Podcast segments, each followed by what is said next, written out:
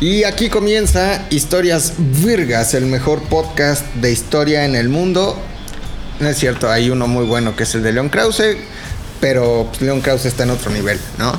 Eh, muchas gracias, gracias por sus comentarios en las redes sociales, gracias por seguirme en Instagram, gracias a los hombres que me mandó de sus seguidores, gracias a Pilinga 2, ya somos más de 7 mil, ya estamos a nada, 3 mil de los 10 mil para que solo puedan hacer el swipe up, ir eh, y escuchar este podcast que semana a semana hago con mucho amor para todos ustedes.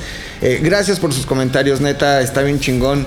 Eh, leerlos, saber que les gusta, saber que les interesa tanto el tema, saber que hay gente que no le interesaba la historia y que hoy, gracias a este contenido, eh, pues se interesa en la historia del mundo y de nuestro país, saber que hay gente que comparte este contenido con su familia, que hay madres e hijos que lo escuchan, padres e hijos que lo escuchan, familias unidas. Siento que esto es como siempre en domingo en el este, 92. O sea, reúne a las familias y se sientan a escuchar una hora, un poquito más de historias virgas.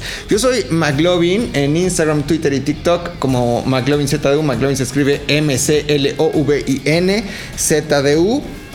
Y pues bueno, ya saben que cada semana eh, una entrega nueva de este podcast y vienen más sorpresas y grandes sorpresas en ZDU y también conmigo con historias virgas.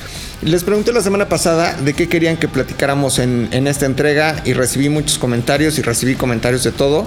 Créanme que todos están anotados y en su momento llegarán esos podcasts. Sin embargo, hubo varios que coincidieron ya desde hace un par de semanas en que les parecía interesante este tema. Un tema que a mí también me encanta, no solo por lo que implica a nivel eh, fenómeno social, sino por todo lo que hay antes y todo lo que hubo después y todo lo que hay de fondo en este tema. Y el tema es nada más y nada menos que la locura y la castañeda.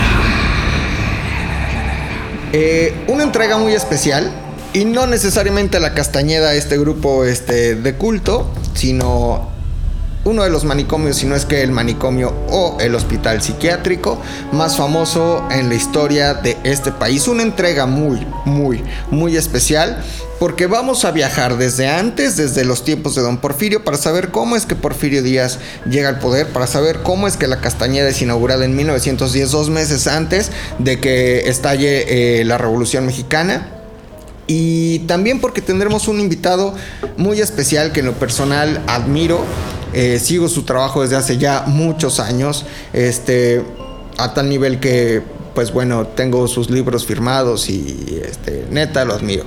Ya les platicaré más adelante quién se trata para que se queden, solo les puedo decir que ha popularizado la frase sapere aude, que significa atrévete a saber. Sapere, sapere aude.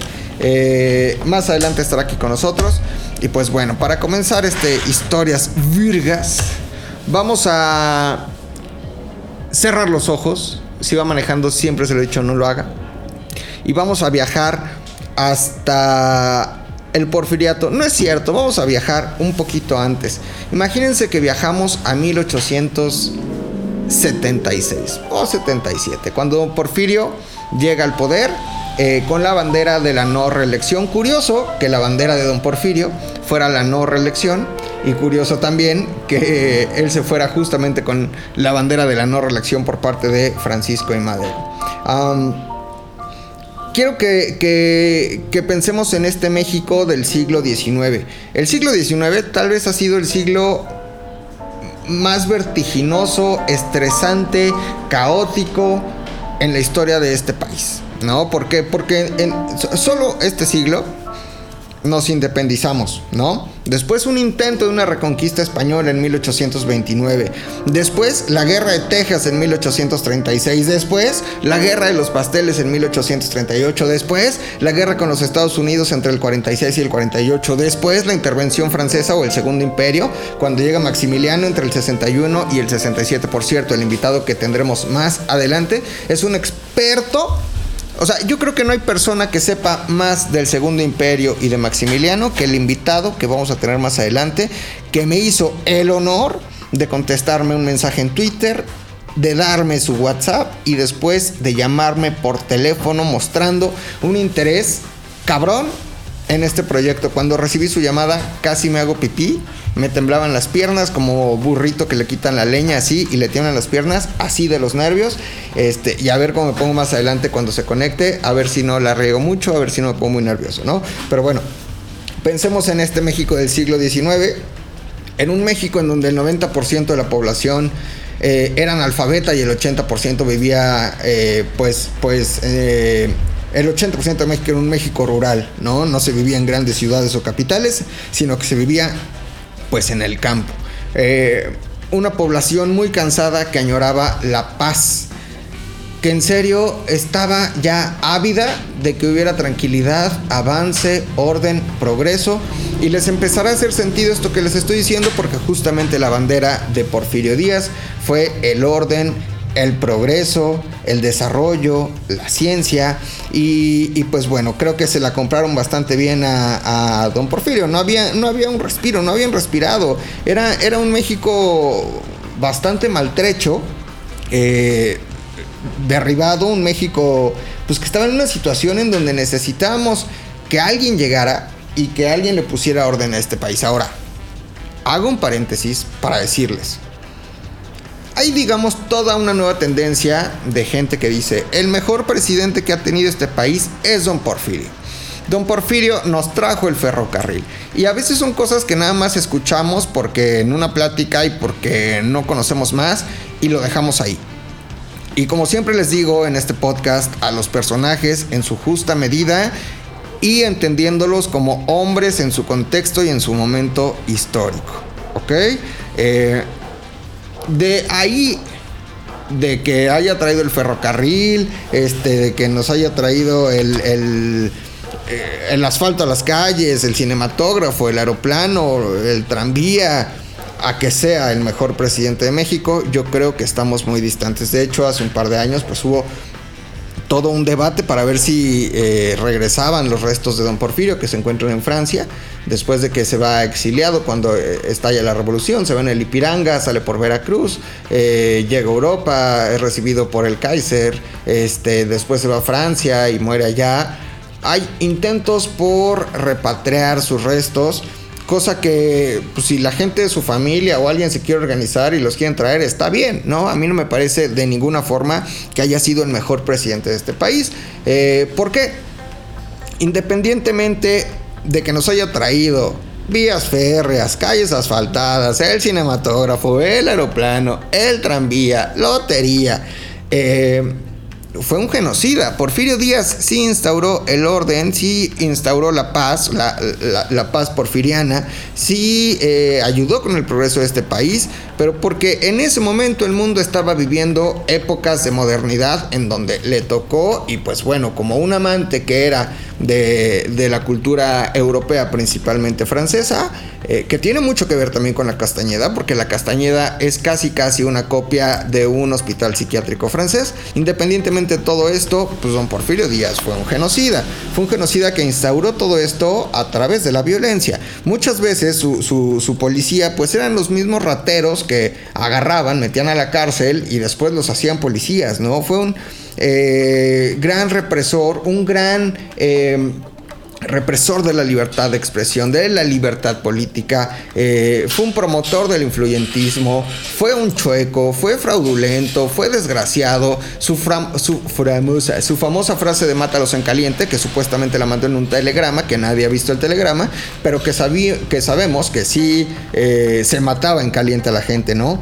Independientemente de eso, pues también fue un gran promotor de la esclavitud y del exterminio, de guerras de exterminio, no de no de este guerras en donde o, digamos decisiones en donde muriera este murieran cinco personas por ahí. Vaya que una vida humana es más valiosa que cualquier cosa pero a lo que voy es que exterminó pueblos, o sea, la guerra ya aquí, en donde una población de 30 mil personas la redujo a 6 mil, donde reimplantó la esclavitud, en donde mandó a los yaquis a las haciendas enequeneras y de caucho en, la península de Yucatán, en Quintana Roo, eh, viviendo en una situación real de esclavitud, la guerra de exterminio maya también eh, allá en, en el sureste, este, todo lo que sucedió también en Valle Nacional, es decir, sí exterminó poblaciones, sí fue un genocida, que trajo el orden, la paz y el progreso, no lo dudamos. Que haya sido el mejor presidente de México está muy lejos de ser eso. Desde mi punto de vista, ¿quién ha sido el mejor presidente de México? Todavía no lo tenemos. La neta es que todavía no ha llegado el mejor presidente de este país y de los que tenemos, me abstengo de dar cualquier juicio y de dar cualquier nombre porque la neta, revisando todo lo que ha sucedido, creo que ninguno ha sido el mejor presidente de México en la historia de este país, ¿no? Pero bueno, eh, don Porfirio, pues vamos a platicar un poquito de él. Eh, sabrán ustedes, por ejemplo, que evidentemente luchó contra los franceses, le sirvió a, eh, Benito Juárez, digamos que era pues sí, fue, fue un héroe. Él nació en Oaxaca, era un indígena oaxaqueño y nació el 15 de septiembre. Eh, ¿De qué año? a ver, ¿en qué año nació este Porfirio Díaz? Hagan memoria, hagan memoria. Este, ahorita les digo, en, 1830 nació Porfirio Díaz y se murió en París, como les decía yo, en 1915. Eh, Ocupó siete veces el cargo de presidente de México y ya platicaremos cómo fue que lo hizo. Y en total ocupó la presidencia durante 31 años, este periodo denominado como el porfiriato. La Revolución Mexicana eh, su principal bandera era destituirlo, ¿no? Y, sabemos de los momentos de la Revolución Mexicana, los hemos platicado, hemos platicado de este primer momento en donde se, promulga el, plan de San Luis con Francisco y Madero. Eh, logran derrocar a Porfirio Díaz, pero todavía había un sentimiento de añoranza. Y entonces aquí viene la traición entre varios poderosos y entre el Chacal Huerta, en donde matan a Madero, Francisco, a Madero, Gustavo, a Pino Suárez, el vicepresidente, y se queda Huerta. Viene una segunda etapa con Huerta y viene otra etapa en donde logran derrocar a Huerta y se dan en la madre todos los revolucionarios, ¿no? Este, le dedicaremos en noviembre una, una entrega especial a la Revolución Mexicana, pero al final esto era como Songo le dio a Borondongo, Borondongo le dio a Bernabé, Bernabé le pegó a Muchilanga y se dieron todos en la madre, ¿no?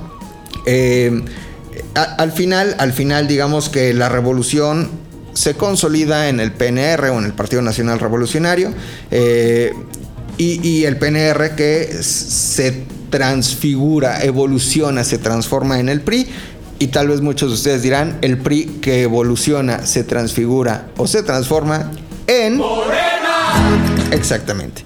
Este, cuando la revolución se institucionaliza con un partido oficial, recoge los peores hábitos de lo que tanto dio. Se convirtió en eso que tanto dio. O como dicen por ahí, lo que te choca, te checa, ¿no? La famosa ley del espejo para todos esos que saben como del coaching y de, este el mindfulness, pero lo que te choca, te checa precisamente. Y la revolución que se transformó en este partido, que se institucionalizó también en el país durante 80 años, eh, pues recogió lo peor del porfiriato. Es más, no solo lo recogió, sino lo mejoró, ¿no? Influyentismo, corrupción, eh, censura, eh, mátalos en caliente, eh, pongo a mi compadre, pongo a mi primo, este, busco cómo modificar las leyes a, mi beneficio, etc.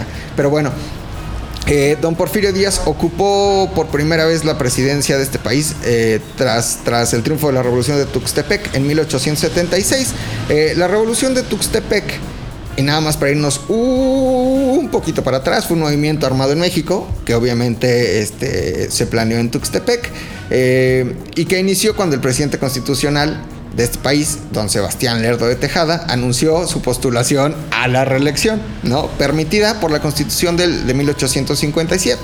Entonces, en el 76, cuando Porfirio Díaz se entera que Lerdo de Tejada se quiere reelegir, les decía yo, con la bandera de la no reelección, lanza este plan de Tuxtepec, derroca a Sebastián Lerdo de Tejada, lo estoy contando de una manera, digamos, muy resumida, no para no meternos en el detalle, pero es así como Porfirio Díaz llega a la presidencia, derrocando a Sebastián Lerdo de Tejada y lo hace en 1876. Eh, y después, pues ya nos alejó, ¿no? Eh, eh, ahí se quedó este, 31 años en, el, en el, gobierno. antes de asumir la, presidencia de este país, Porfirio Díaz fue un militar destacado principalmente por sus labores o por su acción en la segunda intervención francesa en México, la, que yo les platicaba de 1861, cuando llega Maximiliano a este país, combatió en la batalla de Puebla, los que me escuchan en Puebla pues podrán imaginarse este, ahí el fuerte de Loreto, en donde él estuvo combatiendo, en el sitio de Puebla, eh, en la batalla de la Carbonera, etc. El 15 de octubre de 1863, el presidente Benito Juárez, el benemérito de las Américas, vamos a escuchar un poquito de se compran colchones y lavadoras. Qué hermoso momento. No sé en qué me quedé porque tuve que parar la grabación porque estaba el se compran colchones, tambores, refrigeradores. Eh, pero bueno, seguimos hablando de don Porfirio Díaz. de cómo, ah, antes de ser presidente, pues participó en la segunda intervención francesa y de cómo don Benito Juárez lo nombró general de división eh, en 1863. Eh, tuvo acciones destacadas en Oaxaca, en donde organizó guerrillas contra los franceses. Eh, vaya, fue un militar bastante, bastante destacado que eh, pues poco a poco fue ascendiendo en el escalafón político y militar de este país hasta derrocar a Sebastián Lerdo de Tejada y convertirse en presidente. Eh, les decía yo que bueno, llegó al gobierno en 1876 después de derrocar a Sebastián Lerdo de Tejada y que gobernó directamente 31 años, aunque indirectamente 35. ¿Por qué? al porfiriato se le entiende entre este periodo que corre del 76 a, de 1876 a 1911, eh, en donde el gobierno de Díaz solo se interrumpió entre 1880 y 1884, después de su primer periodo de gobierno porque obviamente él había llegado con la bandera de la no reelección. Entonces puso a su compadre Manuel González eh, como presidente de este país, ¿no? Mientras él seguía siendo la, mano que movía eh, eh, a la marioneta. ¿No? Después se modifica la, constitución para que pueda reelegirse y así se avienta otros años más don Porfirio Díaz. Digamos que la característica principal de su gobierno era el positivismo. ¿Ok? Entonces, eh, obviamente buscaba el desarrollo, buscaba el avance, buscaba el orden, buscaba el progreso eh, a través de la inversión extranjera, a través de eh, la, la, recaudación de impuestos, etcétera. Pero bueno, el costo de el costo de estas acciones fueron bastante elevadas. Ya platicamos de los yaquis, platicamos del exterminio maya, etcétera. ¿no? La economía para él eh, fue muy importante y principalmente por lo que todos lo recuerdan y es tan trillado es por la construcción de los ferrocarriles. Eh, que sí, el ferrocarril ya había comenzado con Benito Juárez, lo conoció en Estados Unidos y después lo siguió don Porfirio, la construcción de las vías férreas, pero no necesariamente para que la gente pudiera trasladarse o para brindar un servicio de transporte a la ciudadanía, sino para conectar eh, a la industria, a las empresas, que no tiene nada malo, no tiene nada malo si lo haces eh, como tiene que ser y también le das a la gente lo que tiene que ser, que tiene mucho de malo si solo lo haces para beneficiar a unos cuantos o a tu círculo eh, cercano. Anteriormente, eh, antes de que don Porfirio comenzara la expansión del ferrocarril, ya se contaba con uno que corría de la Ciudad de México a Veracruz. Es decir, el ferrocarril, primer gran mito, no lo trajo Porfirio Díaz. Ya había vías férreas que corrían de la CDMX hasta Veracruz, eh, que era el principal puerto de México. Esta construcción comenzó en 1852 y justamente Sebastián Lerdo de Tejada lo inauguró en 1873, eh, pero ya cuando llegó don Porfirio Díaz al poder, pues comenzó una expansión rapidísima y desde 1880 hasta 1885 las concesiones para la construcción de estas vías férreas fueron cedidas a los extranjeros, principalmente a gringos a inversionistas norteamericanos, eh, después inversionistas del Reino Unido y así podemos ver que pues era un negocio más para él y los suyos que en realidad un proyecto para conectar al país o para que la gente pudiera eh, transportarse. Eh, otro, otro factor muy importante que permitió el desarrollo de México durante el porfiriato fue la inversión extranjera y es que pues los extranjeros buscaban los recursos naturales como lo han hecho siempre de este país eh, recursos que no pudieron haber sido explotados y que no podían haber sido explotados durante el siglo XIX por las guerras que ya platicamos, este, la guerra con Texas, la guerra de los pasteles, la guerra con los Estados Unidos, la intervención francesa, la segunda intervención francesa, etc. Entonces Don Porfirio abre las puertas a la inversión extranjera. Esto eh, pues entendamos que en el mundo había una expansión y una competencia económica importante entre las potencias por ver quién hacía más industria, por ver quién este, generaba más dinero, más riqueza, explotaba más lugares, etc. Y pues bueno, don Porfirio justamente vio esta oportunidad y dejó entrar la inversión extranjera y aquí el eh, ferrocarril juega y en general la infraestructura del transporte juega un rol muy importante porque como don Porfirio era muy chingón chinguetas de su este gen maquiavélico, ¿no? Malévolo pues bueno, dijo, a ver, si van a entrar los inversionistas y tenemos que conectar, pues vamos a modernizar este país para que ellos, yo y los míos se vean beneficiados, sin embargo, no la sociedad en general, ¿no? Hubo avances muy importantes, principalmente a nivel cultural y, social, hablamos de eh, pues grandes poetas, ¿no? Eh, eh, la literatura, pues digamos que fue lo que más expandió durante el, porfiriato. En 1849, Francisco Zarco fundó el Liceo Miguel Hidalgo, eh, que formó a muchos poetas y escritores que durante el porfiriato tuvieron un boom tremendo y que se vieron influenciados por el romanticismo.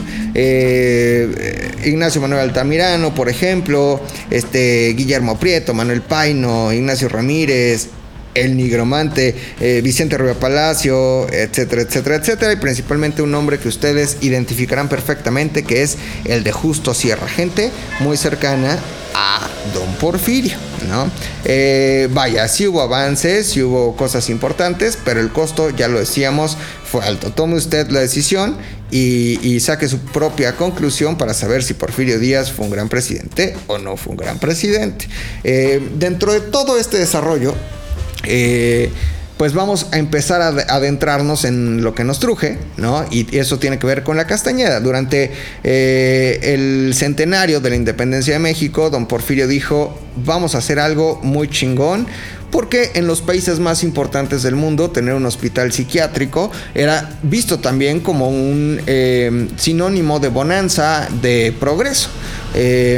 Y don, don Porfirio, que era un amante de la cultura europea, principalmente de, la francesa, dijo, yo el otro día, este me enteré que allá en Francia hay un hospital psiquiátrico, el Charenton, o Charenton, el Charenton, eh, ¿y por qué no hacemos algo similar? ¿no? Entonces, eh, Porfirio Díaz, hijo, le encargó a Salvador Echegaray, un ingeniero militar, que con el apoyo de Luis León de la Barra inspeccionara eh, para que inspeccionara la obra construyeran este hospital psiquiátrico que se asemejaba al Charenton de París.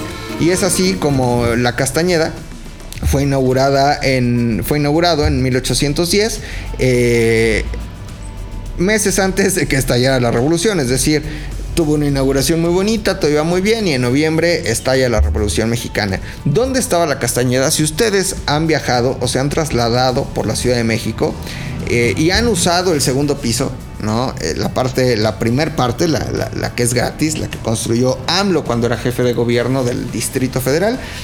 Eh, ubicarán esta zona como de Miscuac, de las torres de Miscuac, en donde hay como unos edificios multifamiliares muy similares a los de Tlatelolco, por ejemplo, eh, a la altura justo como de eh, hacia el fondo están las águilas, ¿no? Hay un Walmart por ahí, eh, pero principalmente se ve todo este conjunto antes de Televisa, por ejemplo, ¿no? Antes de llegar a Barranca del Muerto, si ustedes van de norte a sur, a esa altura del lado derecho voltean y ahí hay todo este conjunto habitacional de Miscuac.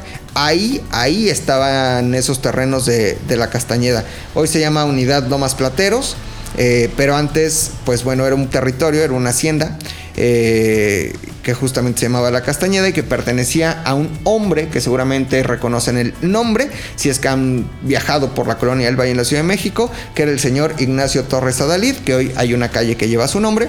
Este hombre, Torres Adalid, era un productor de pulque eh, en Hidalgo y tenía, pues bueno, un chingo de dinero, un chingo de terrenos, un chingo de haciendas, un chingo de todo. Y hoy hasta tiene una calle en una de las colonias más caras para vivir, que a mí se me hace muy absurdo. Pero en fin, cada quien, que es la colonia del Valle. En esta hacienda de eh, La Castañeda, pues era del señor Ignacio Torres que era cuatacho de don Porfirio. Eh, y pues don Porfirio un día se le ocurrió construir el mejor centro de atención para enfermos mentales. Justamente les decía yo como parte de los festejos del centenario de la independencia y le dice a su cuate Torres Adalid, le dice, oye mi querido Nacho Torres Adalid, de cariño nada le decía Torres, oye mi querido Torres, ¿qué onda con esos terrenitos que tienes ahí en la hacienda de la Castañeda? ¿Los estás usando? Este, ¿qué, qué, qué, cómo nos podemos arreglar para que me los des? Y Torres Adalid pues siendo amigo del presidente, le dice, señor presidente, estos terrenos son de usted. No hay un mejor lugar para sanar a los enfermos mentales que este paraje tranquilo, agradable, saludable.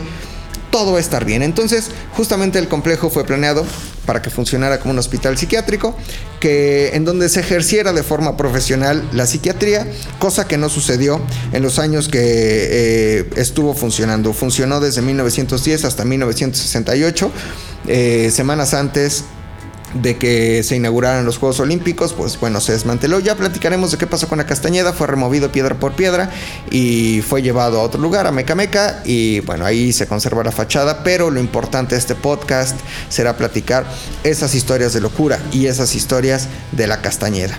¿Ok? Eh, eh, en esta concepción de hospital psiquiátrico, pues hubo una persona muy importante que fue el doctor Eduardo Lisiaga, que fue el precursor de la psiquiatría moderna en México y que bueno, él, realmente eh, tenía como un plan bastante avanzado para que los tratamientos psiquiátricos que sucedieran en México pues fueran como los que existían en Europa, sin embargo ya contaremos cómo eh, durante la revolución, por ejemplo, pues indigentes, pobres, mendigos eran enviados a, a la Castañeda o cómo hay casos de o cómo se clasificaba la gente, ¿no? Nada más para, para darles un quemón, había un pabellón de ninfómanas.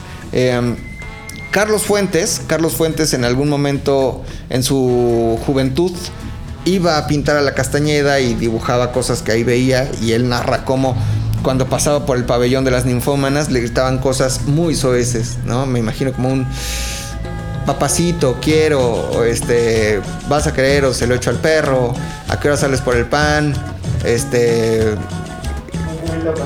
Un curita para esta herida, exactamente, ¿no? Eh, pero bueno, nada, o sea, había una enfermedad psiquiátrica no hace mucho que era considerada la, la ninfomanía, que era, considerada como una enfermedad psiquiátrica. Bueno, que hoy afortunadamente sabemos que no tiene nada de malo, ¿no? Esta obra se inauguró el 1 de septiembre de 1910, pensemos que la revolución está ya en noviembre de 1910 con el plan de San Luis. Eh, y, la inauguración fue un evento aristócrata porfiriano, así como se lo imaginan. Asistió el presidente, asistió su esposa, asistió el embajador de los Estados Unidos. La construcción era estilo francés, eh, muy al estilo de Don Porfirio. Y bueno, Así es como se inaugura el primero de septiembre de 1910 el Hospital Psiquiátrico La Castañeda. Gracias a mi querido, no, mi querido, no. Gracias al genocida don Porfirio. Y antes de seguir y antes de platicar un poquito más con el invitado que tenemos el día de hoy, vamos a escuchar una canción. Y como en el amor siempre hay algo de locura, la neta es que es así, ¿no? Una locura extraordinaria, deliciosa y fantástica. Pues vamos a escuchar una canción que se llama Crazy in Love, es de Beyoncé.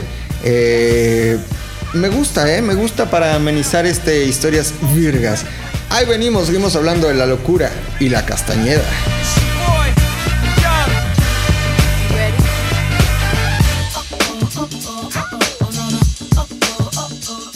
Loco porque les digo que me quieres con el alma.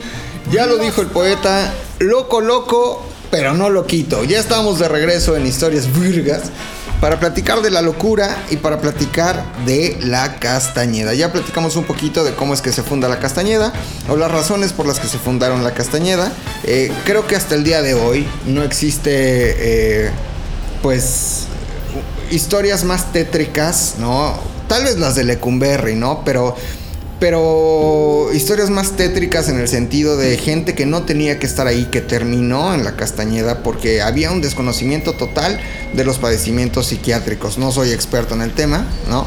Si yo hubiera estudiado medicina, sin lugar a dudas me hubiera encantado dedicarme a la psiquiatría. Eso sí, eh, eh, la locura creo que me apasiona, ¿no? Y, pues creo que todos, todos tenemos un poquito de locura, ¿no? Hay grandes locos en la historia de este mundo que han hecho cosas impresionantes, asombrosas. Impresionante. Y que tal vez si los vemos desde el día de hoy así en retrospectiva, pues serían gente normal, pero en su momento fueron tachados como locos. Ahora hay otros locos también que han dejado grandes cosas, por ejemplo el loco Valdés, ¿no? El loco Abreu, el loco, el, el ecoloco, no hay, hay grandes locos, pero bueno.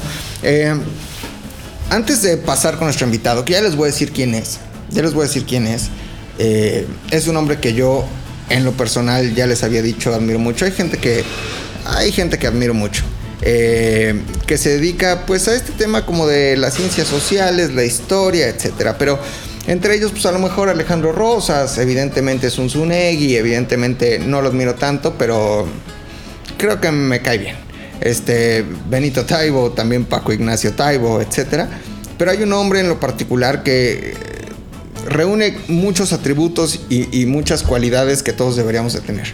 Un hombre contemple, un hombre inteligente, un hombre que lee, un hombre que enseña, un hombre que aprende de los demás, un hombre que le da oportunidad a las voces jóvenes, un hombre que se ha dedicado a la docencia, pero también al estudio, pues yo diría de lo que somos, ¿no? Y él es Héctor Zagal eh, un gran ensayista, un gran novelista, un gran conductor de radio, un gran conductor de televisión, un gran filósofo, un gran todo lo que se les ocurra es el doctor Héctor Zagal, eh, autor de grandes libros, pero si tuviéramos que hablar, digamos, yo creo que de su, de su eh, obra cúspide, o tal vez la que, la que más notoriedad le ha dado y la que más se ha hecho famosa, pues tiene que ver justamente con el Segundo Imperio Mexicano, tiene que ver con Maximiliano. Ese libro yo me lo chuté y, me acuerdo perfectamente, estaba ahí en un Starbucks de este Miguel Ángel de Quevedo y en una sentada, sin albur, me eché todo su libro y me refiero a Imperio. una novela que digamos toma los últimos momentos de Maximiliano de Habsburgo eh, una novela histórica, evidentemente, que tiene una narrativa impresionante y que nos habla de cómo sufrió y padeció sus últimos días Maximiliano. Eh, una obra que es adaptada a teatro y que, se presenta en el Alcázar del Castillo de Chapultepec, ahorita no por razones COVID, pero que tiene y que ha tenido grandes temporadas de su obra Imperio ahí en el, en el Alcázar del Castillo de Chapultepec. Me parece una obra emblemática para conocer la historia de este país. Eh, y yo tengo mi librito firmado, seguramente el doctor no lo sabe, pero yo tengo en mi casa mi librito firmado de Imperio. Su última obra, eh, me parece que es su última obra, El Inquisidor, que es también una novela histórica situada en la Nueva España del siglo XVIII, que pues como su nombre nos dice, nos cuenta sobre los excesos del Santo Oficio o de los inquisidores. Vale mucho la pena leerlo. Eh, va a estar más adelante con nosotros el doctor Zagal, que tiene un programa extraordinario en el 102.5, el banquete del doctor Zagal, donde se aprende cabrón y en donde pues bueno, este pueden pasar grandes, grandes, grandes momentos escuchándolo. Vamos a hablar un poquito más de la Castañeda. Durante eh, la primera década de la vida de la Castañeda, acuérdense que estalla la revolución en 1910. Mm, y bueno, se olvida, ¿no? Este, la Castañeda queda pues en segundo plano. La neta es que qué le iba a importar a los movimientos revolucionarios eh, atender un proyecto de su más grande enemigo, ¿no? Imagínense, por ejemplo, si fueran estos momentos, ¿no? Y alguien compra un avión, pues se pone muy astuto y hace ruido alrededor del avión y luego vende boletitos. Eso hubieran hecho con la Castañeda, pero pues no pasó así. En realidad fue eh, olvidada, ¿no? Durante, durante la Revolución Mexicana y en este contexto sociopolítico, pues la misión del hospital psiquiátrico cambió radicalmente. Ahora pues solo se dedicaba a lo mejor a meter a alcohólicos, neuróticos, adictos a alguna sustancia, y pues ahí iban siendo internados, ¿no? Obviamente el país estaba atravesando por una situación económica muy fuerte y no había recursos para mantener eh, los servicios que dignamente debería de otorgar la Castañeda. Eh, y sus 355 empleados que tuvo durante esa época. Eh, en promedio, durante 1910 y 1920 había por ahí 500 internos, 600 internos. Y, pues no, no, se le podía dar el mantenimiento adecuado y, no se podían satisfacer las necesidades. fue así que se llevó a cabo pues una organización dentro de la Castañeda de diferentes pabellones, pues para atender a los diferentes pacientes, ¿no? Había un pabellón de pacientes distinguidos, háganme el fabrón cabor, pero es como cuando te meten a la cárcel, tienes billete, pues puedes este, vivir mejor que los demás. Y aquí en este pabellón de pacientes distinguidos, pues estaban los, que el primo del, este, la señora Limantur, que el sobrino del señor no sé quién, parientes de familias ricas, eh, que, pues, eran ahí internados, que habían mostrado a lo mejor un comportamiento agresivo, este, y, pues ahí los metían y las familias ricas daban sus donaciones y vivían, pues no a toda madre, pero mejor que los demás. Había un pabellón de observación y ahí había pacientes de primera vez o los de primer ingreso, ¿no? Los que entraban así de nuevos, pues eran metidos al pabellón de observación hasta que se les diagnosticaba y se les asignaba alguno de los, de los pabellones que les tocara, ¿no? Eh, es importante decir que los pacientes distinguidos, los del pabellón de pacientes distinguidos, no pasaban por el pabellón de observación, este, sino que pues, al más puro estilo mexicano y del influyentismo y del nepotismo eran metidos directamente al pabellón de pacientes distinguidos. había un reglamento que decía que los pacientes al momento de su ingreso debían contar con un certificado médico que avalara que necesitaban este, atención psiquiátrica y que no tenían ninguna enfermedad infecciosa, pero pues muchas veces este certificado se lo pasaban por el arco del triunfo y eran metidos ahí a la castañeda. Había un pabellón de pacientes peligrosos en donde evidentemente estaban los güeyes más agresivos, más altaneros, que se ponían más locos. Lords, ladies eran metidos al pabellón de pacientes peligrosos. El pabellón de epilépticos, que en ese momento, pues la epilepsia eh, no era vista como una enfermedad, eh, no quiero decir natural o normal, pero no con una naturaleza de una enfermedad psiquiátrica. Entonces había un pabellón de epilépticos, había un pabellón y así, aunque les suene increíble, que era denominado el pabellón de imbéciles. Eh, en donde pues metían a los pacientes que tenían algún retraso mental, ¿no? Entonces la familia no se quería hacer cargo de su paciente y eran metidos al pabellón de imbéciles. Y había otro pabellón de pacientes infecciosos en donde eh, si tú tenías alguna enfermedad infecciosa, ¿no? Tuberculosis, sífilis, lepra, este, qué sé yo, eh, eran metidos ahí al paciente, al pabellón de pacientes infecciosos. Eh, um, hay, anécdotas interesantes sobre el pabellón de pacientes infecciosos que tiene que ver con que muchas exoservidoras aunque no tuvieran una, enfermedad infecciosa, eran remitidas por la policía y metidas directamente al pabellón de pacientes infecciosos. Muchos de los pacientes que llegaron a la Castañeda eran eh, o llegaban ahí porque los agarraba la policía. Te ponías loco, este, muy agresivo, te agarraba la policía y al pabellón de pacientes peligrosos. Este, te agarraron en la calle ejerciendo la prostitución al pabellón de pacientes infecciosos. Así es como en un principio fueron catalogados los pacientes durante la primera década del funcionamiento de, la Castañeda. Eh, evidentemente fue modificándose la clasificación y el tipo de pacientes que llegaban a, este hospital psiquiátrico. Después de 1920, mm, el país estaba en ruinas por la Revolución Mexicana y Evidentemente en esas ruinas más cabronas no había dinero.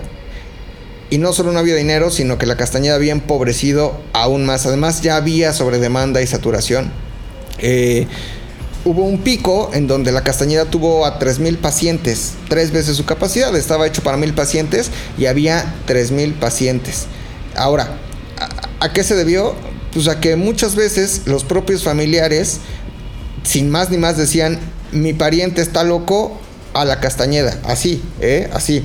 Eh, no había razones reales psiquiátricas que tuvieran que ver con un trastorno real o comprobado, sino que si tú decías, mi hijo como que está medio loco porque se pone bien agresivo a la castañeda. Y entonces, pues se sobresaturó hasta que llegó el momento en el que eh, existieron 3.000 pacientes ahí adentro. Además, la Castañeda se volvió más que un centro de eh, clínico, ¿no? De tratamientos psiquiátricos, se volvió un espacio para castigar y para darle una buena lección a todos aquellos que tuvieran que tuvieran comportamientos que, no estuvieran, este, digamos, adaptados a las reglas del momento. Imagínate, estamos hablando de 1920 y tantos, ¿no? Tú eres un, a lo mejor un joven que tiene ciertas inquietudes y que dices, yo estoy avanzado a mis tiempos y voy a salir a la calle vestido de mujer a la Castañeda, brother. Y ahí te van a enseñar que las cosas no son como tú crees. O sea, realmente se volvió en un espacio de castigo. Eh, eh, eh, muy triste lo que pasó ahí. Se asumía, por ejemplo, que el hombre improductivo era una amenaza a la nación. O sea, yo echaba la hueva todo el día, era un nini.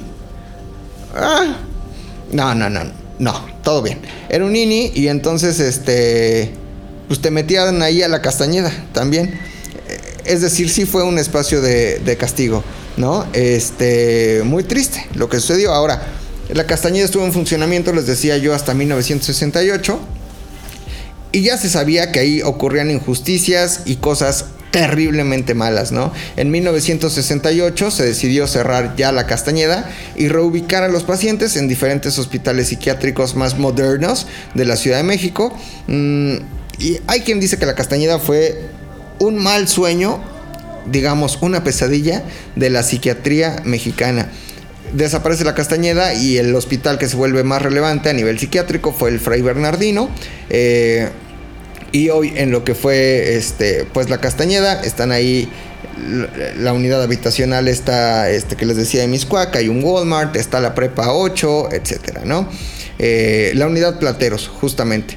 Eh, y bueno, se empezaron ahí a habitar la unidad Platero, se nos olvidó que fue la Castañeda y no pasó absolutamente nada. En 1968, semanas antes de la inauguración de los Juegos Olímpicos, Gustavo Díaz Ordaz, el que dijo esto. Hemos sido tolerantes hasta excesos criticados. Llevó a cabo lo que se conoció como la Operación Castañeda y simplemente se trataba de demoler el manicomio y reubicar a los este, 3.500 internos que estaban ahí. Eh, muchos de los pacientes pues no se supo ni siquiera no se supo ni siquiera dónde quedaron muchos de los pacientes que estaban ahí. Eh, por décadas perdidos, ¿eh? sus expedientes, sus testimonios, todo eso se olvidó, todo eso se olvidó. sin embargo, la fachada de la Castañeda fue rescatada y el edificio no fue demolido, sino desmantelado completamente. Y en el 69 la fachada fue rescatada por Arturo Quintana Arrioja.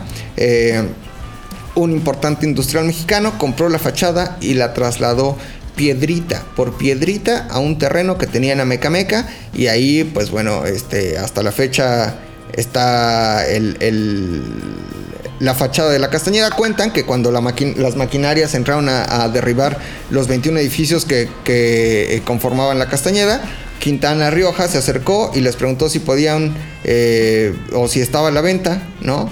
Y pues le dijeron, ah, pues yo creo que sí. Entonces contrató este hombre un arquitecto y trasladó roca por roca. Eh, hoy ese edificio creo que es propiedad de los legionarios de Cristo y creo que han pasado cosas peores que las que pasaban ahí en la Castañeda. ¿Ok? Eh, platicaremos más a profundidad de pacientes o testimonios muy cabrones de la Castañeda y principalmente de la locura. En el siguiente bloque recibimos al doctor Héctor Zagal en este podcast que se llama Historias Vergas. Síganme en mis redes sociales, McLovin ZDU, M-C-L-O-V-I-N, ZDU. Y vamos con una canción de locura. Esta me gusta mucho porque es de una de mis bandas favoritas que son Los Auténticos Decadentes de Argentina.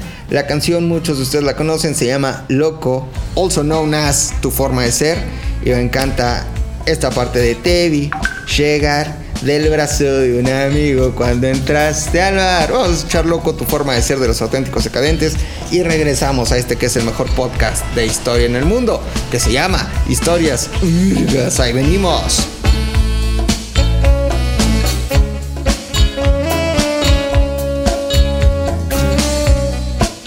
Pues ya estamos de regreso en este que es, desde mi punto de vista, el mejor podcast de historia. Hay varios más, ¿no? El, de León Krause me gusta mucho.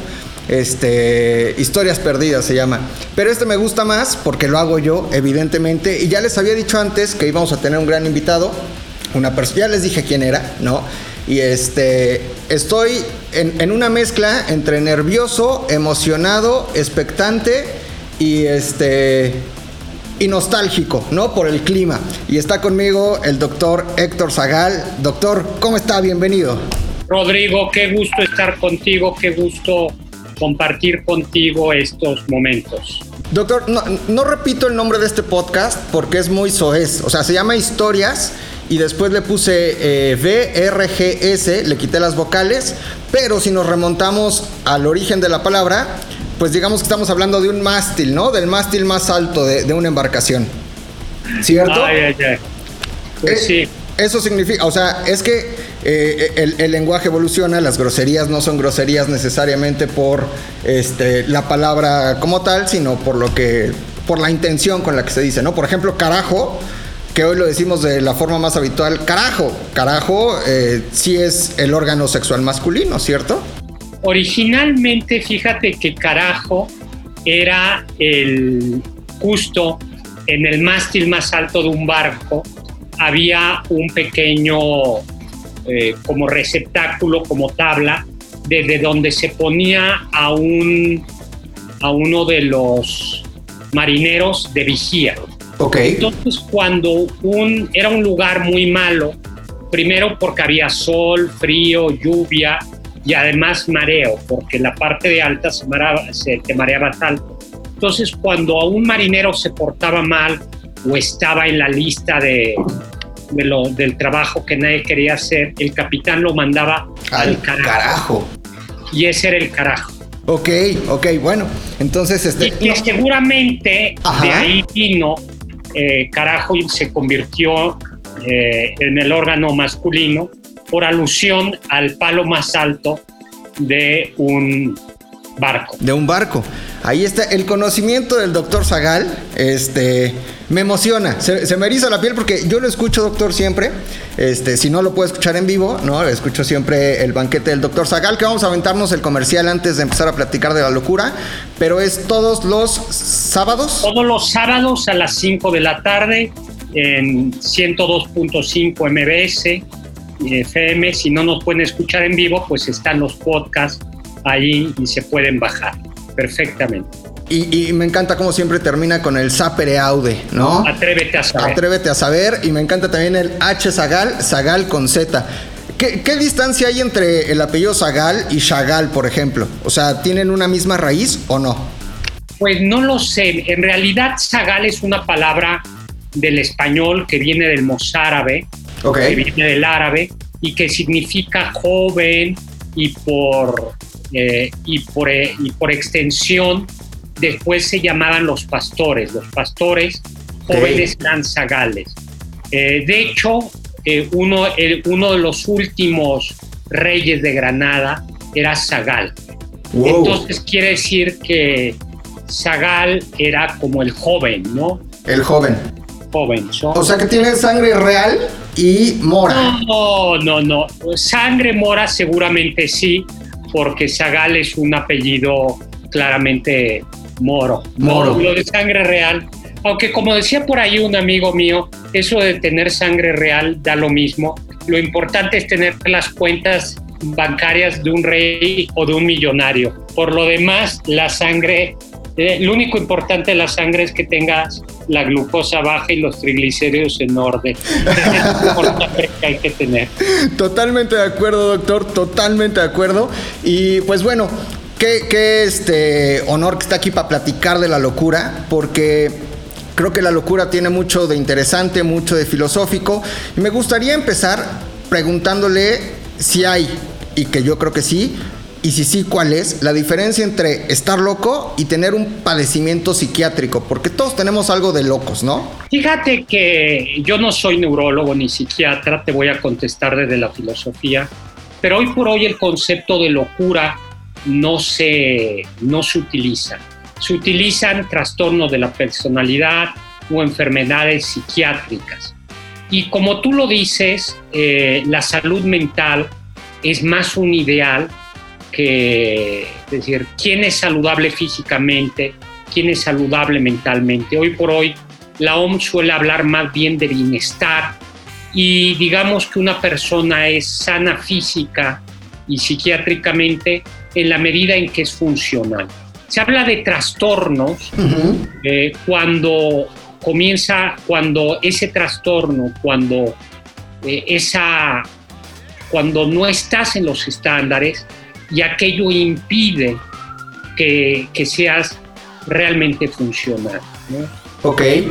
Es decir, que impide que y, que pueden llegar a ser tan graves que una persona que tiene algún trastorno psiquiátrico, algún trastorno de la personalidad, algún trastorno, puede llegar a ser un peligro para sí mismo y para los demás. ¿no? Ese sería el, extremo. Pero como tú dices, eh, hay una serie de autores, no necesariamente desde la psiquiatría, también desde la filosofía, Ah, hay un autor muy importante, Foucault, Michel Foucault, que escribió un libro que es una historia de la locura.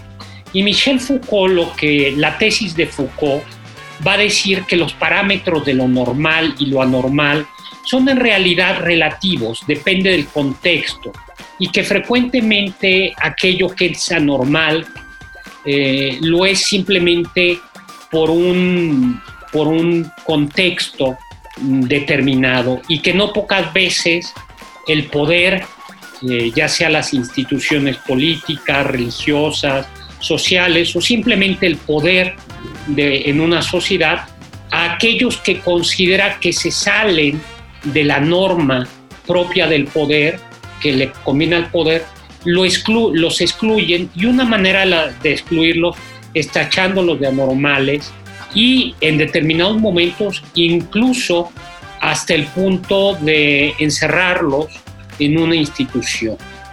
Eh, y lo que hace Foucault es muy interesante. A ver, te voy a poner un ejemplo. Ok. Eh, tú que vas a hablar de la Castañeda, un amigo mío escribió, un, más bien un alumno mío, escribió hace algún tiempo un, una tesis de maestría justo sobre locura y normalidad a partir de los archivos de la Castañeda.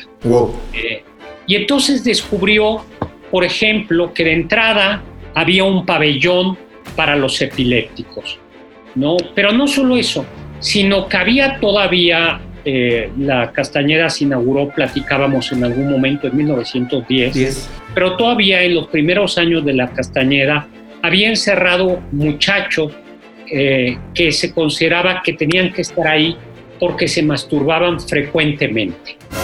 Ah, es decir, eh, practicaban el onanismo irrefrenable. Okay. Y se consideraba que la masturbación era un trastorno y que un muchacho que aquello que practicaba la masturbación con ciertos estándares debía de estar ahí, ¿no? Eh, lo que en un determinado momento es considerado una enfermedad, en otro momento es considerado una práctica sexual eh, aceptable incluso en algunos momentos como una parte del desarrollo de la sexualidad del, del ser humano. ¿no? Y esto Foucault va a un estudio, va a un estudio más allá. ¿Cómo era la locura o manía en griego en, la antigua, en la antigua Grecia? Eh, hay como dos grandes tradiciones en la antigua Grecia. Por un lado, aquellos que consideran que es una enfermedad, en efecto, es un acceso de locura enviado por los dioses. Es decir, que los dioses castigan frecuentemente a una persona quitándole la razón, enloqueciéndola. Algunos consideraban que es un castigo eh, y hay en efecto casos como es el mito del héroe Ajax, eh, la diosa Atenea, para salvar a Ulises, enloquece a Ajax y lo hace que vea, que confunda a un, eje, a un rebaño, a un conjunto de corderos de, con, o de vacas, no me acuerdo, con soldados y enloquecido, llevado por la furia, este, este militar, este héroe, mata a esos animales creyendo que eran, que eran personas. Eso es una locura, ¿no? Hay, sin embargo, eh, incluso está un caso muy especial es el de la epilepsia. en, el caso, en, el caso, de la epilepsia se consideraba eh, que era un tipo de manía y que los dioses le enviaban a Apolo, era el que hablaba a través de, de esas convulsiones Okay.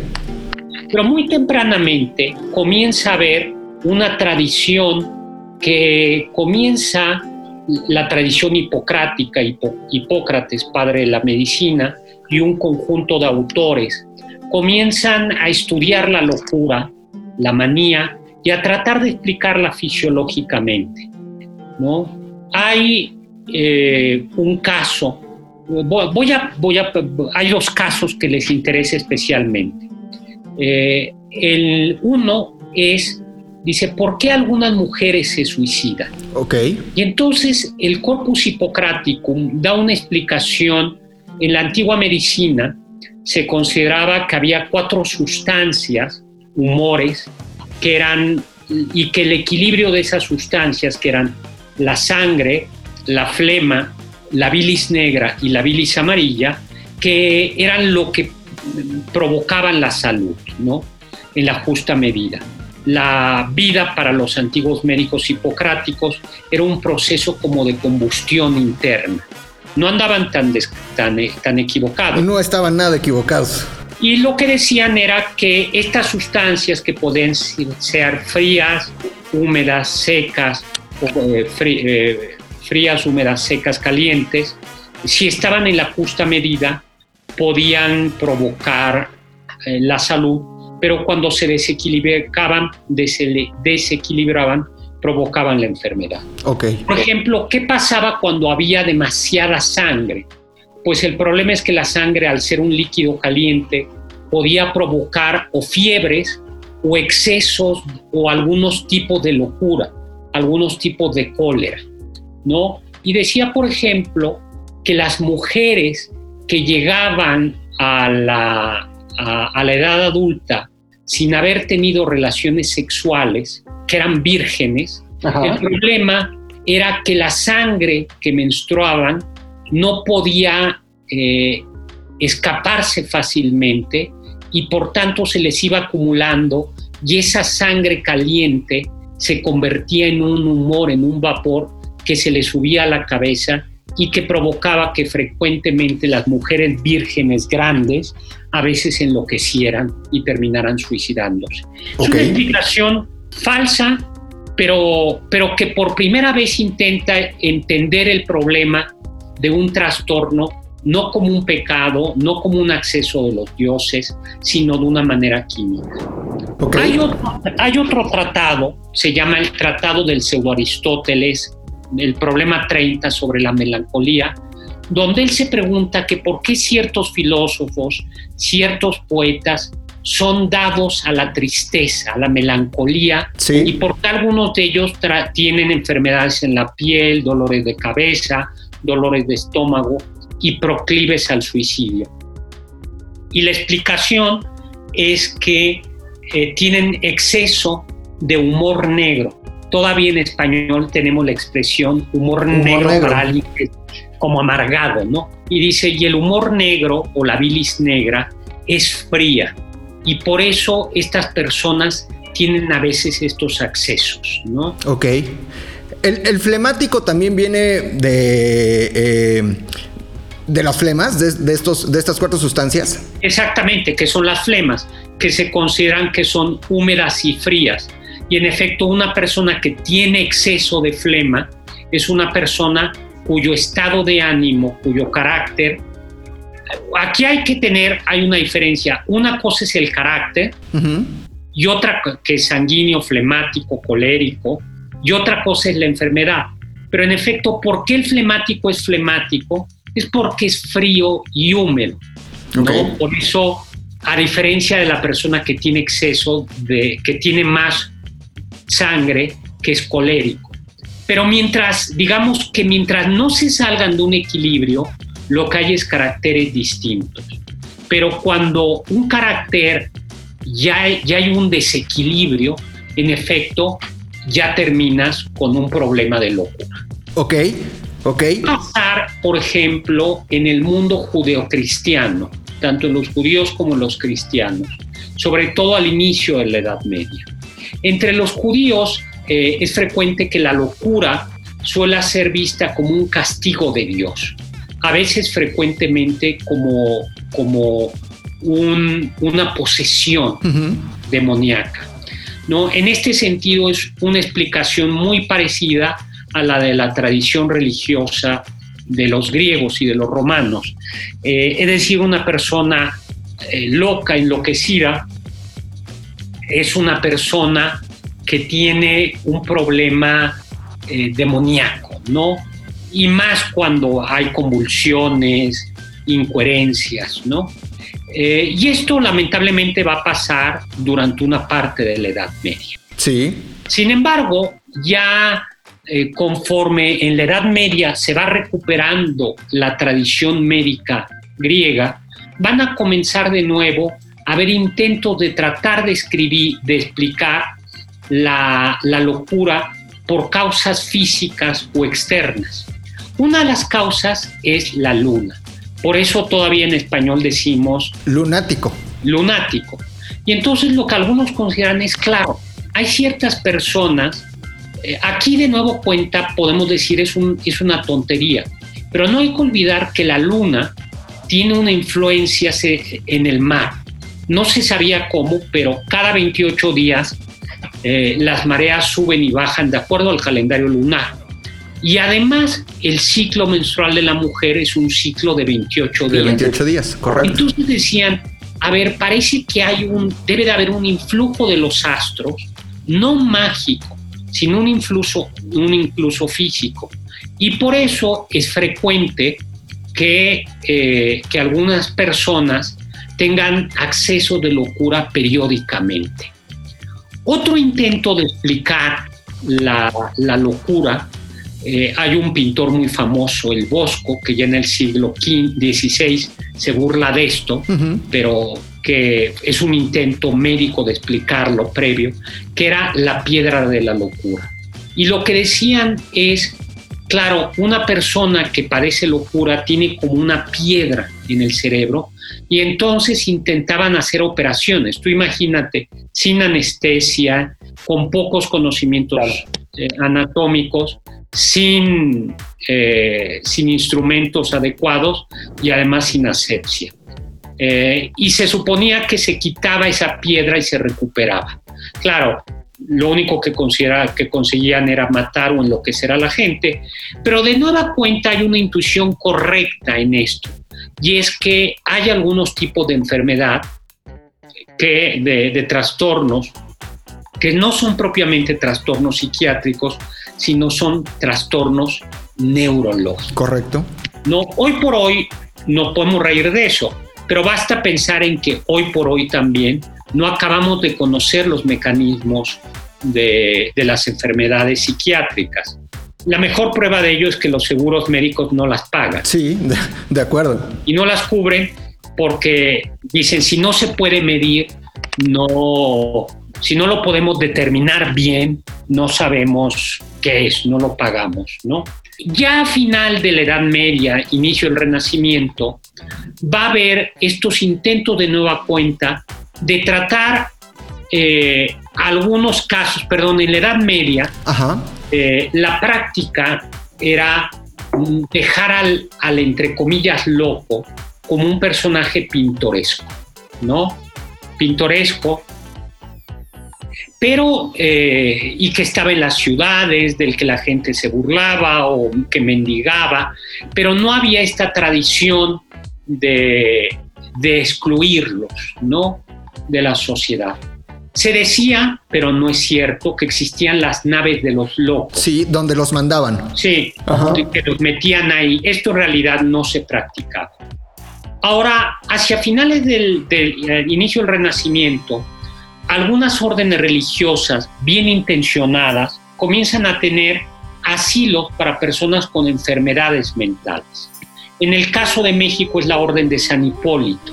En México había un hospital eh, durante el virreinato que queda, que todavía existe, el antiguo hospital de San Hipólito, que está en la calle de Tacuba, eh, al lado de la iglesia de San Hipólito, la mal llamada iglesia de San Judas, que no es de San Judas, es de San Hipólito. Hipólito.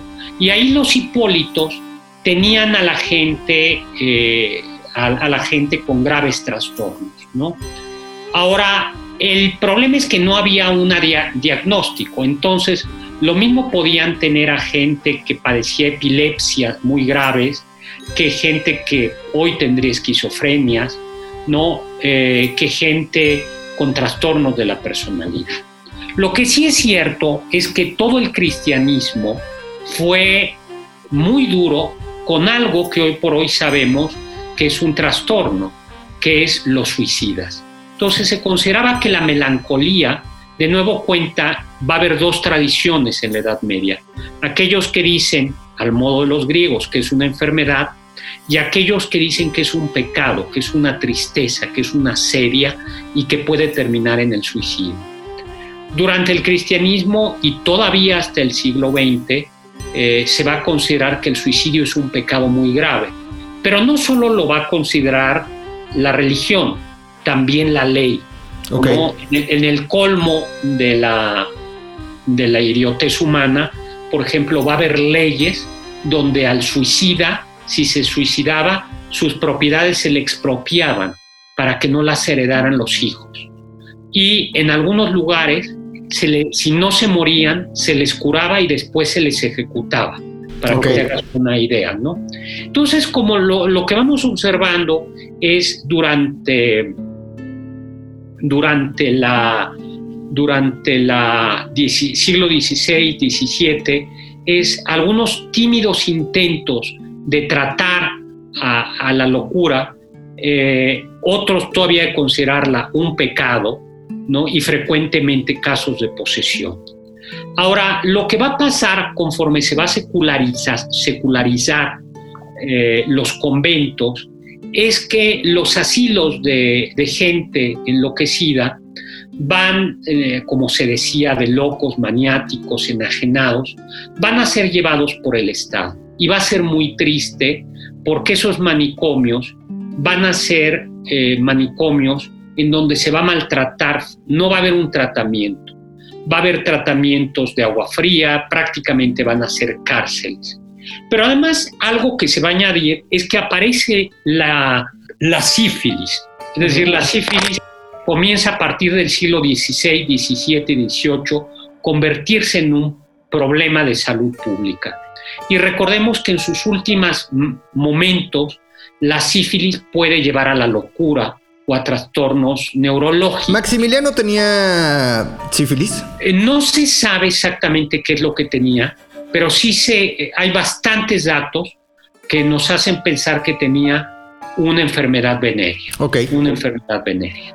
Eso está casi, casi demostrado. Ok. Se podría si nos dejaran hacer un estudio de sus huesos, pero pues no los van a... No, nos van, a dejar.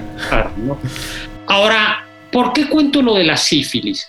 Porque a partir del siglo XVIII la locura va a tener un, nuevamente por vía, de, por vía de la medicina una connotación ya no solo religiosa sino moral. Se va a decir que libertino, es decir, el bebedor, el lujurioso, terminan enloquecidos.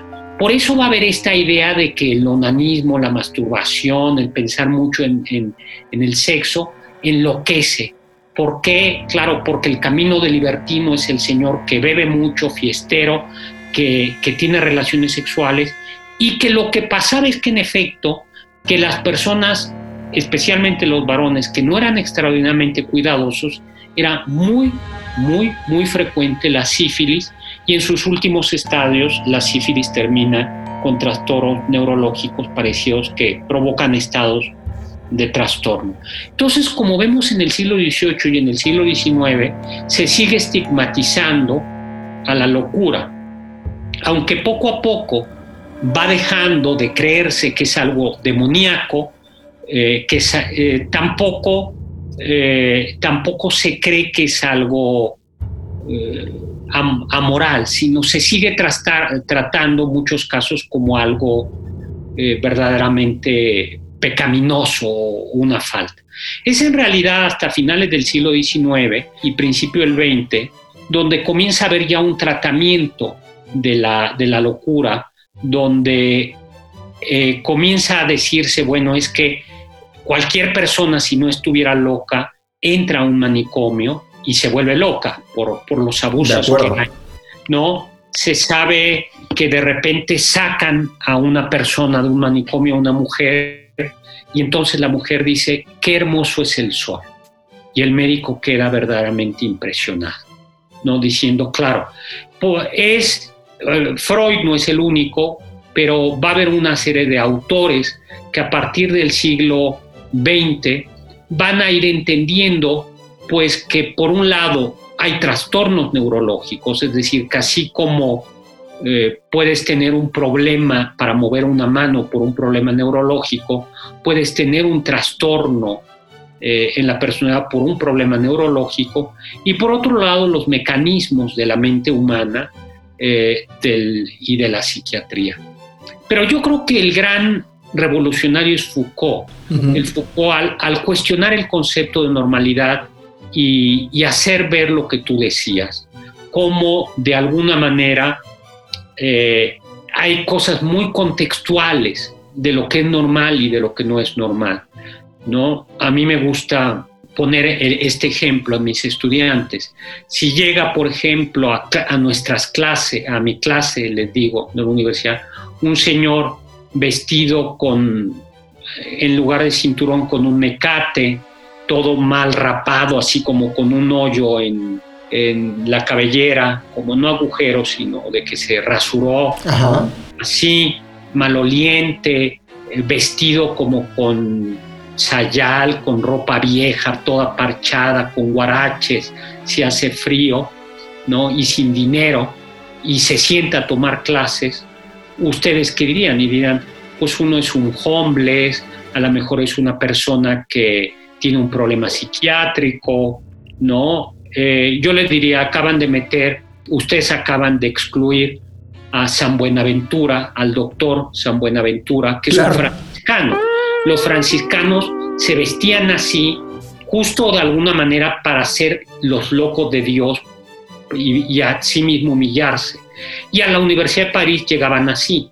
Pero claro, en un contexto religioso donde la gente sabe quién es San Francisco, saben que los franciscanos se llamaban a sí mismos los locos de Dios, eso que, que, en la Universidad de, París del siglo XIV hubiera sido normal, en, en, una universidad privada del siglo XXI sería, sería totalmente anormal. ¿no? Me gustaría hacer ahí, detenerme tantito para, para platicar, por ejemplo, o preguntarle más bien eh, de Santa Teresa. A ver, Santa Teresa, este, famosa por su muero porque no muero, eh, salía de su cuerpo, se elevaba al cielo, conocía a Dios, regresaba y contaba que dijo, ¿cierto? Que conocer a Dios eh, era lo más cercano a un orgasmo.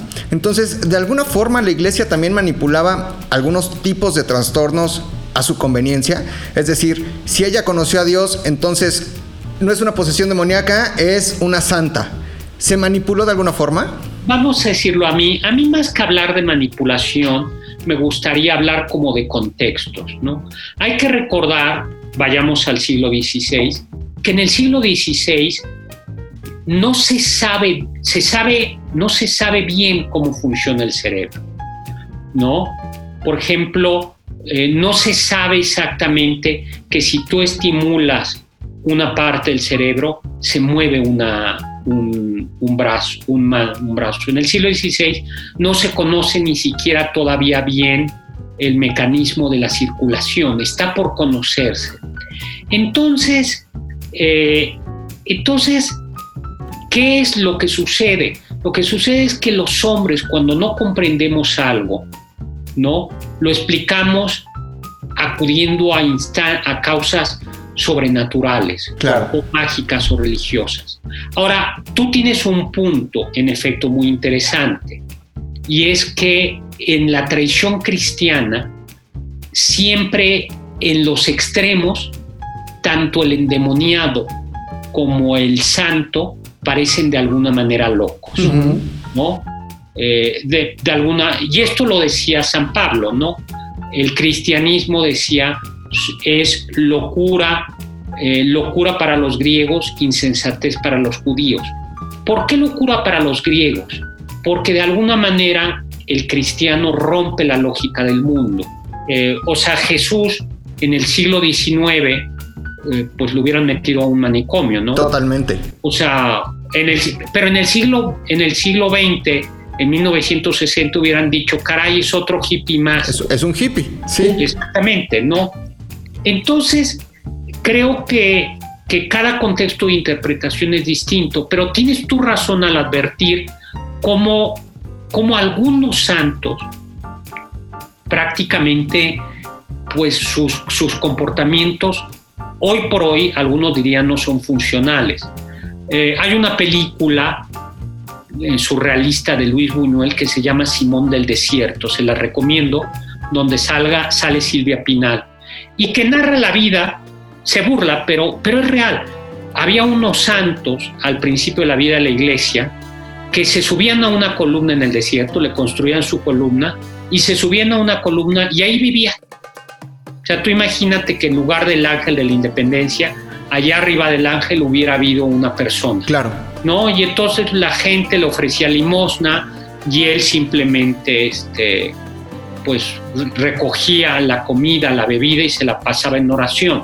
Hombre, hoy por hoy, y para nuestros estándares diríamos, esta persona es una persona que tiene eh, algún tipo de fobia, algún tipo de manía religiosa, ¿no? Eh, ahora, en el contexto de los ermitaños o en el contexto del cristianismo del siglo XVI, aquello tiene, aquello tiene sentido. ¿No? Creo que esto es lo que Foucault, lo que Foucault descubre. Eh, creo que, que, que a veces es el contexto y son las instituciones y que habitualmente el contexto lo que tiene lo que tiende el poder es a controlar y, cuan, y, y lo que no puede controlar lo declara normal De acuerdo. y, y lo que no y lo anormal lo puede simplemente mirar como algo simpático divertido o lo puede terminar eh, excluyendo como sucedió por ejemplo con la homosexualidad o como ciertas prácticas sexuales. Hoy por hoy nos horrorizamos de pensar que un muchacho pueda ser eh, metido a un manicomio por masturbarse o que una persona que padece epilepsia pueda ser metida en un manicomio por padecer epilepsia, ¿no? Entonces creo que, eh, que esto lleva a que mm, la, la moderna a, a cuestionar el concepto de salud como un concepto rígido, si no existe ni en lo físico, ¿no? Por ejemplo, eh, ¿qué es una glucosa normal? Pues un médico dice depende de si estás en gestación, de la edad, de la vejez, e incluso los estándares son unos estándares. Más menos 20. Sí, Sí. sí, a ver, tiene 100 en el ayuno, que es lo. Sí, pero hace, cinco, hace 10 años el estándar normal era 110, ¿no? De acuerdo. Eh, y hoy por hoy, incluso si a lo mejor tiene 103, el médico te dice no pasa nada, o te dice sí pasa. Entonces, si, el- si, si, los, si los márgenes no son márgenes estrictos en lo físico, creo que en, en- en lo mental eh, son todavía más relativos y que por eso lo importante es la funcionalidad De acuerdo. funcionalidad y el, y el daño, y, y digamos el único indicador o la única indicación para meter a alguien a una institución reclusiva eh, de reclusión es cuando se convierte en un peligro real para sí mismo y para los demás y necesita de unos cuidados que la familia o que él mismo no se puede proporcionar. Totalmente de acuerdo y, creo, yo siempre hago énfasis en, en, este podcast que todo depende, como bien decía, doctor, del contexto, de entender a los personajes en su contexto, en su momento. Este, platicábamos, por ejemplo, alguna vez, no es que Porfirio trajera el ferrocarril, es que ya había vías férreas y fue un hombre en donde en ese momento era eh, la norma en los países avanzados instalar vías férreas, ¿no? Entonces, no es que él haya revolucionado este país, es que fue un hombre de su contexto. Lo mismo sucede con este tipo de comportamientos o trastornos, pero a mí me gustaría saber, eh, aprovechando que está aquí, y que es uno de los más grandes conocedores de este tema, otro comercial, Imperio, sigue a la venta y ahí está todo el tiempo, ¿cierto? Exactamente, ¿no? Ahí está el libro Imperio, pues ahora lamentablemente por la pandemia no tenemos la obra de teatro, pero, pero ahí está el libro Imperio editado por Planeta. Perfecto. Ahora, la pregunta es, existe en la tradición popular el gran mito de Carlota, y seguramente ya sabe para dónde voy, Carlota quedó loca por mil razones. Que si por las infidelidades, que si porque este, iban a fusilar a Maximiliano, este, mil razones, ¿no? Y, y esa es... Eh, eh, el, argumento de siempre. Carlota quedó loca. ¿Qué pasó con Carlota? ¿O qué tipo de comportamientos demostró Carlota que al día de hoy seguimos diciendo que Carlota estaba loca? Bueno, vamos a ver, Carlota, eh, hoy por hoy el diagnóstico, ah, hay por ahí, aunque la familia no había muchos antecedentes, sí había antecedente, algún antecedente familiar. Hoy el diagnóstico, porque Carlota es que era paranoica. Ok. Todo mundo podemos ser eh, ligeramente paranoicos, pero ya propiamente un trastorno paranoico es un trastorno en donde se ven persecuciones, hay delirios de persecución. A ver, bueno, frecuentemente estos trastornos son detonados por una situación de, estrés, o de edad o de estrés, ¿no? Hacia a la adolescencia o, un o, una situación especialmente estresante puede detonar esto. ¿Qué sabemos de ella? Cuando va a pedir la ayuda a Napoleón III, pide que dice, no puedo dormir en mi camarote por el ruido, el ruido de la máquina de vapor, y pide que tapicen con colchones su, su camarote. Su camarote. Vamos a decirlo ahí, eso sería excéntrico, no del todo, porque se sabía que hacían mucho ruido las, las máquinas de vapor de los barcos. Entonces dices, bueno, pues es un poco excesivo, caprichoso, pero ya. Llegando a, Francia, al puerto, el, el, alcalde que la recibe se le ocurre eh, poner una bandera de Perú en lugar de la bandera de México. De México bueno, armo un escándalo, lo cual dices, en una mujer acostumbrada a ser diplomática, eh, educada para la diplomacia, está fuera de lugar. Pero no sería la primera vez que hemos visto a un gobernante contestar de manera majadera, ¿no? perder los estribos, ¿no?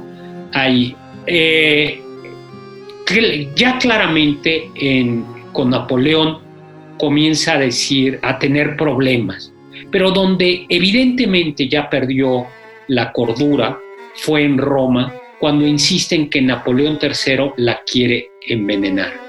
Ya hay un momento determinado en el que, bueno, le, le implora al Papa dormir en el Vaticano, y finalmente el Papa la tiene que dejar que duerme en el Vaticano, y luego la sacan a Roma y en su hotel de Roma no quiere salir de su cuarto, le pide a su sirvienta que vaya con una tacita a escoger, a tomar agua de la calle, de una fuente, para que no esté envenenada, come solo naranjas que son peladas en su presencia y en un determinado momento pide una gallina para que ponga ahí los huevos y los pueda comer sin que estén envenenados. Claramente ahí la perdimos. Totalmente. Cuando, mientras estuvo aquí, demostró. Eh, llegaron en 1861, ¿cierto? Entonces, eh, durante el Segundo Imperio, ¿demostró o tuvo síntomas de esta paranoia? No. De ninguna forma. Entonces, no, no, hay, no hay ningún indicador, al contrario, es objetiva, perspicaz, eh, conocemos, tenemos, la, tenemos las correspondencias con Maximiliano y sabemos que al contrario, la, del sentido común, sí, era una mujer ambiciosa, era una mujer enérgica, era una mujer eh, muy dura, ¿no? Pero al mismo tiempo era una mujer diplomática, objetiva, que conocía las circunstancias, eh, constante, trabajadora. Entonces no hay ninguna, ninguna indicación. El, detonante eh, de estrés fue justamente entonces, o probablemente, la, aprehensión de Maximiliano. Sí, en realidad comienza antes. Comienza en el momento que Napoleón III retira sus tropas y que Maximiliano se da cuenta que no tiene ya nada que ofrecer. Ok. Ahí y que, que es como una lucha en la que la va a perder. Y por eso, rumbo a Francia, todavía con Maximiliano vivo y todavía con Maximiliano luchando, ella va perdiendo paulatinamente. En Roma ya perdió completamente la cordura, se la llevan a Austria y luego va a sobrevivir, va a llegar mm. más allá de la Segunda Guerra Mundial y va, eh, va a tener algún pequeño periodo de una relativa lucidez, pero muy pocos, ¿no? Es decir, terminar perdiendo un contacto con la realidad. Sí, yo escuché alguna vez un testimonio de el último de los Habsburgo, bueno, no el último de los Habsburgo, pero un Habsburgo eh, descendiente de los Habsburgo, que todavía da conferencias en México, no, recuerdo su nombre, Carlos, Carlos, eh, que su abuela creo que todavía le contó cómo conoció a Carlota eh, y creo que en la mesa, ya al final de sus días, todavía ponía un plato, tal vez es rumor, pero todavía ponía o, servía el lugar de Maximiliano, ¿no? En, un rasgo tal vez un poco de locura. No, no, no, era, te, era no, nunca recuperó, siempre estuvo, eh, o sea, perdió el contacto con la realidad, perdió el principio de realidad. O sea, el paranoico, como mm, con esta paranoia, o sea, llegó a perder el contacto con la realidad. Ok, doctor, se, nos acaba el tiempo. Yo le agradezco muchísimo este rápido pero completísimo recorrido que hicimos a través de eh, la locura y el punto de vista a lo largo de los siglos. Fuimos muy rápido desde, desde los griegos hasta más o menos el siglo XX. Increíble saber que hasta hace pocos años había cosas como la ninfomanía, que también era considerada, decía Carlos Fuentes que cuando él iba a pintar a la Castañeda, había todo un pabellón de ninfómanas, ¿no? También increíble creer que hasta hace poco, o sea, la Castañeda cerró en 1968 y que hasta este, mediados del siglo pasado, por ejemplo, pues cosas que hoy sabemos que no pertenecen al territorio de los desórdenes psiquiátricos eran consideradas como tal. Le agradezco muchísimo, doctor, muchísimo. Este, espero que no sea la última vez. Seguro que no. Y en verdad es un verdadero honor. Yo sé que la gente que está escuchando este podcast va a estar muy agradecido y que va a dejar ahí sus comentarios en Twitter, que no lo diga, yo lo digo porque siempre quise decirlo, arroba hzagal, zagal con z. Le va a dejar comentarios porque en verdad esto que pasó ahorita este, nos va a llenar a todos. Doctor, muchísimas gracias. Pues muchísimas gracias a ti y un saludo a todos ustedes. Muchas gracias. Gracias, doctor. Y seguimos aquí en Historias Vergas. Ay, qué bonito se siente cuando se siente, cuando cumple sueños, cuando eh, es como una descarga. Me imagino como este, un medallista olímpico, ¿no? Que está esperando nada más el momento y los segundos de concretar su competencia de clavados y cuando termina se siente como... Ah, así me siento después de haber tenido eh, al doctor Zagal, al doctor Héctor Zagal en este podcast. En verdad, se siente muy bien. Eh, es un honor que haya aceptado estar aquí. Y este, qué padre. Escríbanle mucho en Twitter, eh, arroba hzagal, zagal con z, y agradezcanle eh, que haya sido parte de Historias Virgas. Y déjenle también sus comentarios y ojalá no sea la última vez que lo tengamos aquí y ojalá también tengamos muchísimos más invitados que nos ayuden a ser parte de este podcast que está bien bueno, que está bien chingón, que tiene música, que tiene risas, que tiene momentos. Pero nos extendimos bastante. Eh, y pues ya, es momento de llegar al final de esta historia. Vergas, gracias por escucharnos. Gracias a toda la gente que me escribe en redes sociales. Este, si de casualidad, porque en algún momento, este, mi querida Griselda eh, Mesa sigue escuchando este podcast. Le mando un abrazo enorme, enorme, enorme, enorme, enorme, enorme, enorme. La quiero mucho, la extraño mucho. Gracias por todo, la quiero mucho. Y este. Y pues nada, gracias a todos los que me escriben en redes sociales, arroba McLovinZDU. McLovin se escribe M-C-L-O-V-I-N ZDU. Y pues así cerramos este podcast de La Castañeda, donde hicimos un eh, recorrido por, por, su fundación en 1910, eh, cuando se cierra en 1968, y coincido también con muchas de las cosas que dice el doctor Zagal, que pues al final la Castañeda no fue un centro per se de estudios psiquiátricos, sino que muchas veces sirvió, como castigo, como reclusión y que a veces la gente salía peor de ahí.